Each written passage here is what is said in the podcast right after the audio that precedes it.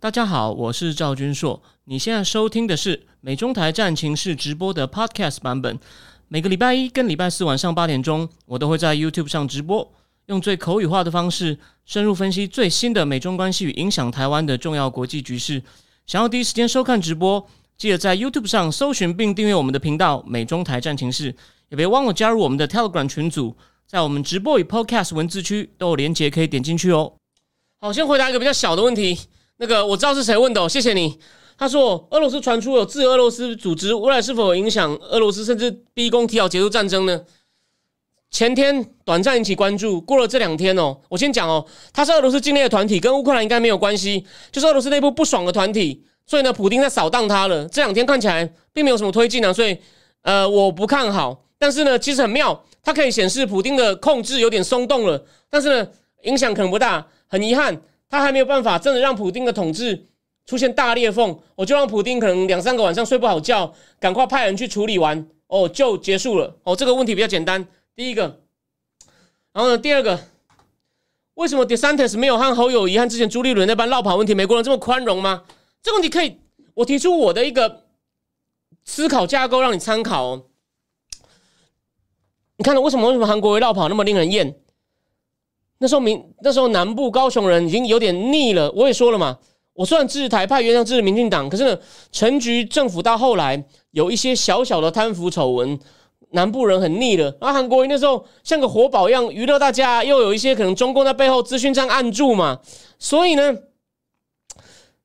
高雄人希望带来改变，就你才做不到半年又要绕跑，就你还没有机会实践，这懂我意思吗？你有没有想过为什么我那么批评侯友谊？他当县市长，虽然也有一些很大问题，但是呢，也没有到遭到说连县长都没做好。可是他是接了朱立伦给他的，帮他铺好了以后，一步一步辅导他，给他资源，让他经营，虽然他维持的不错哦。重所以说，但是呢，每个人就说这个人可能将来会选总统。可你有没有想过，不是因为这个人做的非常好，或很有理念，或者就算是很帅也行，很有魅力也行，很会讲话，像韩国也行。他没有一个有一点，他唯一他唯一一个。被拿来选，被当做总统角逐候选人，就是有人说他可以选总统，除此之外没有了。有人说他可以选，但背后举出过一个理由吗？唯一一个勉强的理由，就金北是守的不错，那也是朱立伦交给他，他是被挑上的，可能比较台籍，然后呢社会经验丰富。那可是呢，他有去开始强化当总统的条件能力吗？没有，他只是做好长官交办的事项。哎，你想要我并没离题，我顺便提一下，哥回来了。The Santis 侯友谊至少他们在原地，你看侯友谊当过副市长，又已经当了一任台北市长了，所以呢，他们都经营很久了。那当然，侯友谊把新北顾的不错，唯一给他一个理由就是他可以全台湾最大票仓，他顾的不错。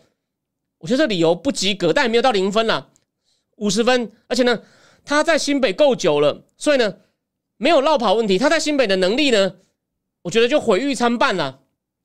所以那不算绕跑，他已经待很久啦。绕跑是你做了一堆承诺，你根本就还没实现。那他待很久了，他已经实现了大部分了。The Sentis 也是啊，他已经当了一任了。然后呢，他可能明年开始，他今他上礼拜终于参选了嘛。所以我下礼拜也会讲一点。你如果是，尤其是侯友一旦做的好不好，可以争论哦。The Sentis 做的很好嘛，现在变成保守主义大本营。你看，连那个 Citadel。那个高频交易赚了好多钱的集团，Citadel 也把总部搬去，很多保守派的人也开始搬过去，它变成保守派的重镇。以前是摇摆州，现在变成红潮 （Red Wave）。所以呢，然后都碾压对手，所以他已经某种程完成任务了啊，就要升级啊，就你已经过关了，就可以越级打怪了，所以那没有绕跑的问题啊，他没有绕跑的问题啊，好吗？那你不能是我是个新人。我答应你们，我来做会怎么样？怎么样？四年后我做不好，你不选我没关系。我还没做就说我要去做别的事，干你把我当白痴哦！所以这当然这不是个法则，是你问问题的，像朱立伦啊、DeSantis 啊，他们已经做了很久了，也有一定的成绩或一定的缺失，所以呢，已经可以判定了。然后呢，就他们这一段任务完成了，可以往上一级了。去往下一关前进了哦，这是我看法，你同不同意？你你你决定哦。然后再来哦，这个问题比较大哦。从历史看来，清帝国纵使爆爆发太平天国之乱，半国清帝国土地都在战乱，江南一带经济命脉破坏严重，上千万人流离失所或者伤亡，清帝国还是多活了四十七年。因此，我悲观认定，纵使习汉他的党羽导致中国内忧外患，中国仍可以再多活四五十年。你的观察跟论点都很好，但我提出一点反驳，就当做我们在讨论。我不知道，我不是说你是错的。你要记得一件事。你你知道王岐山为什么当初推荐？当初我去那时候，我那时候人在对岸哦，去每家新华书店都摆在门口。旧制度与大革命，Ancien régime et la grande révolution 那本书的论点我没有看哦。核心论点，托克维尔说，什么时候发生革命？不在于人很惨的时候，而在于人的情况变很好，期望升高后又出又开始往下掉的时候。我讲过，老王很邪恶。我反对共产党这些所有的高官，但是老王是个厉害的人。这我讲过 n 次吧。老王知道问题在哪里。你让大家过了三十年的好日子，我也从来没有讨论过中共的经济。从七八年的改革开放，大概可以说是到二零二零一三一四推出“一带一路”，其实是证明他国内快不行了，想要开始往外消化过度产能。也就在三十五年内成长都很不错，所以人民人们都过惯了好日子。当然也不坏处是也不会反抗，所以年轻人现在靠躺平来反抗，躺躺平共产党不会倒，我同意。可是呢，可以让共产党这个元气没有到大伤，可是明显伤啊！年轻人这样搞你，你总不能把他丢去劳改营吧？所以重点来了，中共在他将来他这种金融危机呢，其实有猛爆的危险。他这个举债实在是举太高，这个跟清朝这是现代体系下的新问题。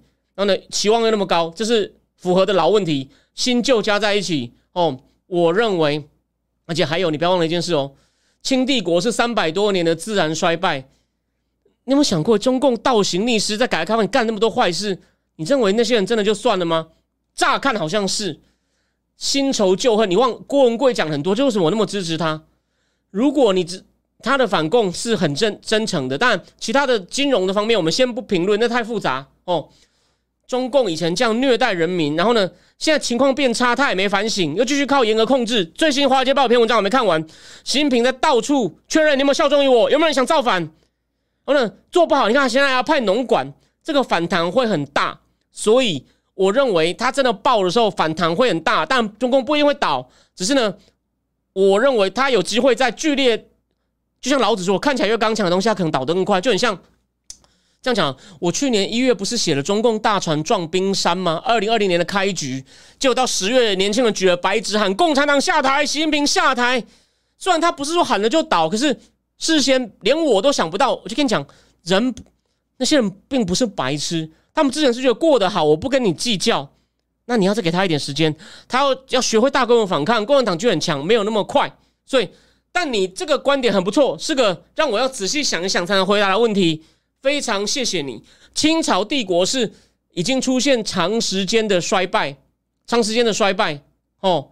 然后呢，还有，其实有个小关键，就供你参考。曾国藩绝对可以政变，他不要。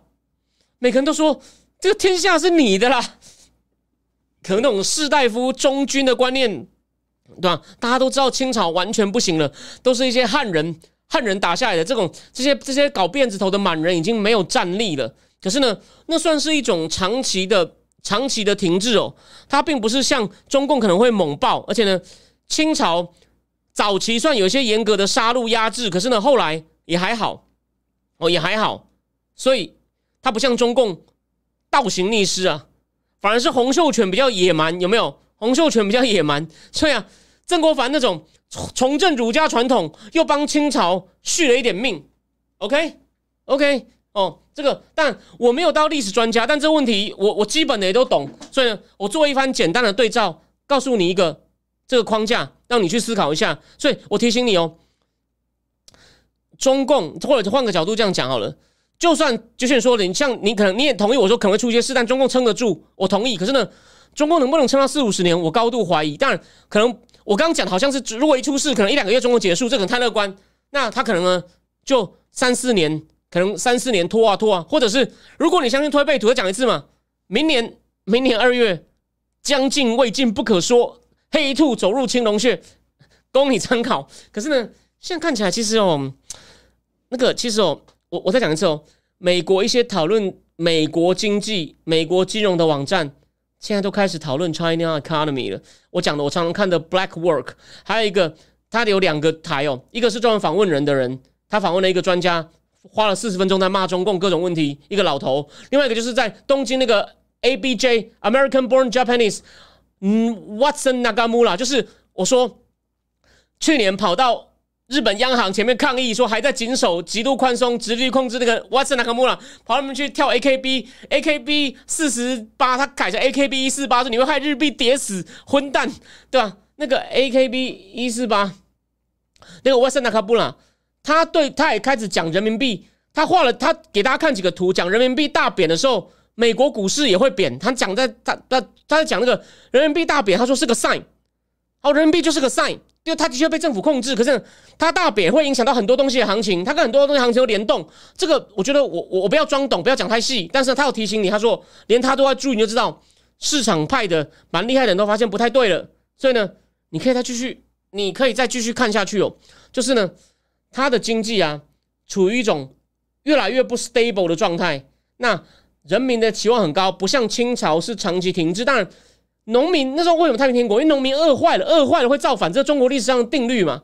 那这一次呢，人民算可能不会到饿死，可是呢，我我就算还有点钱，我每天我举例好了，我现在我我除了赚你们，谢谢大家给我的支持，我还有本业，我我可以不定期去吃一些板前料理，我最近没有在脸书上贴。就算假设我正职没了。我每天吃五十块的自助餐，然后呢，我如果每天吃五十块自助餐的话呢，我可以活得蛮好的。不不，就是虽然我很不爽，我不能吃板前，我只能吃藏寿司。或我如果每天就吃五十块自助餐，然后呢，不要一天到晚去喝这种很贵的饮料的话呢，谢谢你们给我支持，加上我其他写稿的收入，我活得下去。可是我会不爽啊。那而且呢？我我之前有一个美国给我公司工，我不要告诉多少钱，那我只举例，我用我例子，我觉得是很好的对比。是美国公司，我觉得他是是他很愿意给我高薪，而不是认为说我能力有那么强。所以，可是大陆对岸的人不会这样觉得，他会觉得我过好日子是习惯。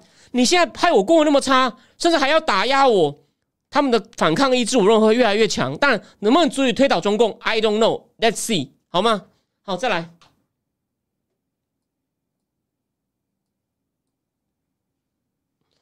再来哦，拜登机机器结束后说中美关系很快改善，难道经济上对抗跟外交中美关中美关系分开来看的？拜登怎么看也不像在扮笑面虎。这问题太好了，谢谢你做球给我。我在接受希望之声访问的时候，我就说拜登的政策其实充满内在各种矛盾，所以办不到。我这边提醒你一件事情哦，我提醒你一件事情哦。香港一个作家叫严纯沟，他骂中共骂的不错，可后来我看他写美中关系，我就开始常在泡他。他呢前半段都把拜登政府讲的英明神武，说中共完蛋了，中共完蛋了。就拜登政府现在一说不脱钩，他就开始举一大例说，啊，的确不能脱钩啊，有很多原因呢，就是尚书大人真机灵，风怎么转就往哪边倒。我我就记得我讲过一句话，为什么中共会怕川普团队？先不要讲怕川普好了。川普团队就是我给你一个机会守规矩，把你不听我的话，我一步一步把你一步一步不是马上一步把你推出去。中共真的是感觉到第一次，他不是站在中间跟奥巴马边握手，就是哦，奥巴马说你要乖啊，听话，你要当一个负责任的 stakeholder 啊，没有那是布希时代的左立克提出的概念。可是奥巴马时代就说，你不要用敌视法对付他，你要跟他合作，他才会。慢慢的融入你，你不要把他变敌人，你不要用敌视的方法。可是后来发现他们在耍奥巴马，所以川普时代就是我开始处罚你，你敢反抗就再打，打到把你打出门为止。哎，中国就开始经历几番反抗以后呢，开始有些地方开始怕了。你看，所以才有第一阶段贸易协定，然后呢，甚至开始偷偷检讨我们，我们没有美金怎么办？所以呢，这这方法才有用。你拜登这样就缺乏，他说只有应对特定风险。我才会去出手对抗中共，这样中我还是说，中共就不怕了，会继续跟你闹事。所以我对美中关系，所以呢，我就跟我就跟你讲说，我跟所有台面上专家的观点都不一样。我说美中关系会继续紧张，是出于拜登政府矛盾的政策，因为中共不怕你敢闹事，而不是说什么结构性因素让两边注定走向对抗。因为这样讲好了，或者我我再提醒你一次嘛，我觉得这个观点真的很，你想看哪？你想看就跟现实矛盾嘛。你那些主流专家都说啊，拜登政府跟川普政府一样强硬，美国国会两党一致。那怎么会每次公报要骂事情越来越多？你们不是要解决问题吗？那公报有骂不是坏事，我不反对。但你到底是政治家出来解决问题，还是出来写公报的？公报交给我就我我就可以写了，好吗？就我跟李正浩都可以，不止写公报，我们都可以解决问题。所以问题来了，怎么每次都讲成美国一定会抵抗中共？就怎么会又有气球那么多事情？然后呢，在南海的挑域也加大啊，一都不怕你呀？啊，你自己把底牌卸了嘛？所以有没有注意到严春沟这篇文章也在讲美国把对中共的对抗中共的底牌卸了啊？我比较负面，我说卸了，有没有看到？所以呢，我跟严严春沟还是有一定水准。你看，他也看到了，他把轮廓整个亮牌了，亮牌后麻烦了，中共看了不会很怕。所以，所以啊，你看，所以你看他机器完直接就敢制裁美光，有没有？他真的没在怕，所以很麻烦呢。所以。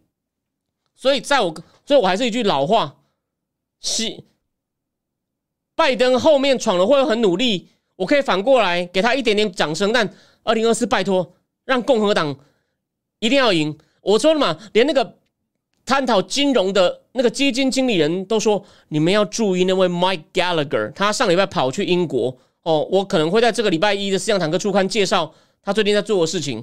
Mike Gallagher，他还有其他一些共和党的鹰派。出手，然后民主党会跟我一同意，就民主党现在愿意跟了，哦，这是个进步，也谢谢民主党。但是主将还是共和党，所以呢，拜登政府这套充满矛盾，不会，世界只会越来越紧张。然后呢，每次都紧张到真的出了一些大事，拜登政府才手忙脚乱的应付。好，再来你就看了嘛，Roman Raimondo 要去，Yellen 要去，然后就开始讲，虽然可能不一定进行合作，所以他最好就紧着拖，说要开始全球有关粮食啊什么合作，好吗？这就是我比较不看好。好，那如果你是看这个试看片段的人，你觉得我讲的还不错，还有很有意思，或者是你对我在回答问题前我讲的仔细回顾布希政府用他的文件解释他文件的重点精华，让你不用花大量时间去看原文书。哦，你有兴趣的话呢，欢迎你考虑成为我一个月的订户，或是成为一年的订户也行。那我甚至可以，就是我们六月可能会有个活动，我也希望你。愿意趁机享受特惠来参加加油智库来支持我，也让自己知识更成长，会知道很多不难消化但是又够细的知识，能够让你慢慢的提升。哦，这没有速效，可是看一年下来一定会有帮助。我最后再讲一句话：最近香港的人成立一个海外媒体，叫点，应该叫点火杂志。里面一开始就讲到两本书，他请了那个在哈佛当博士前研究员很厉害的郑少玉写文章，他要提到两本书《晶片战争》跟《Danger Zone》那两本书，我们智库都介绍过，好吗？好，那这个答问呢，就是这个是开放给所有观众的，然后呢，那个后面呢，后面几个问题呢，就保留给提问的会员。好。